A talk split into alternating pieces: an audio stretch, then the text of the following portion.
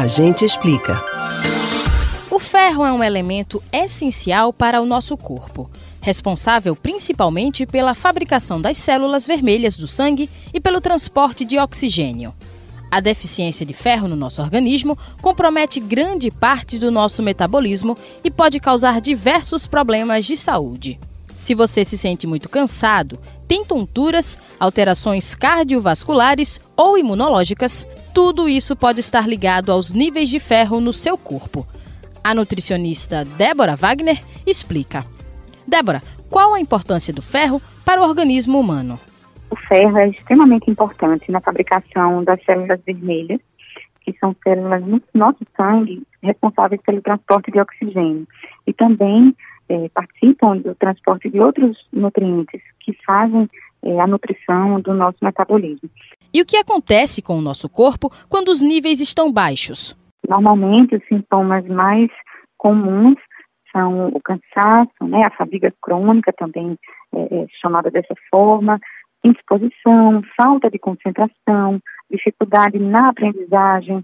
Muitas vezes a, a, a baixa aprendizagem na, na, nas crianças está associada à anemia. Então, isso tem um reflexo muito importante no desenvolvimento cognitivo, inclusive, né, e desenvolvimento na escola das crianças. Mas como identificar que os níveis de ferro estão baixos?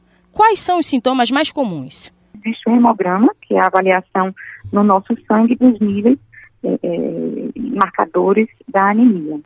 Então, como melhorar a absorção de ferro pelo corpo? E quais os alimentos aliados? e quais prejudicam a absorção? Principalmente cuidar do intestino, evitar o excesso de automedicação e principalmente não tomar medicações sem a prescrição médica. Além do, do cuidado com o intestino, claro, a ingestão de alimentos fontes de vitamina C, junto dos alimentos que são fontes de ferro, independente de serem de origem animal ou vegetal, a absorção do ferro é, é otimizada com a vitamina C.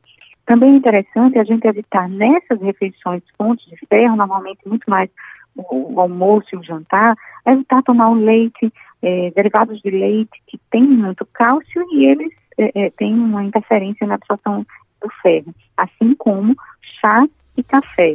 Ao adotar uma dieta rica em ferro, ela deve ser seguida por no mínimo três meses para serem observados os primeiros sinais de recuperação. Ao fim deste período, o exame de sangue deve ser repetido. Rádio Jornal, Rádio Notícia.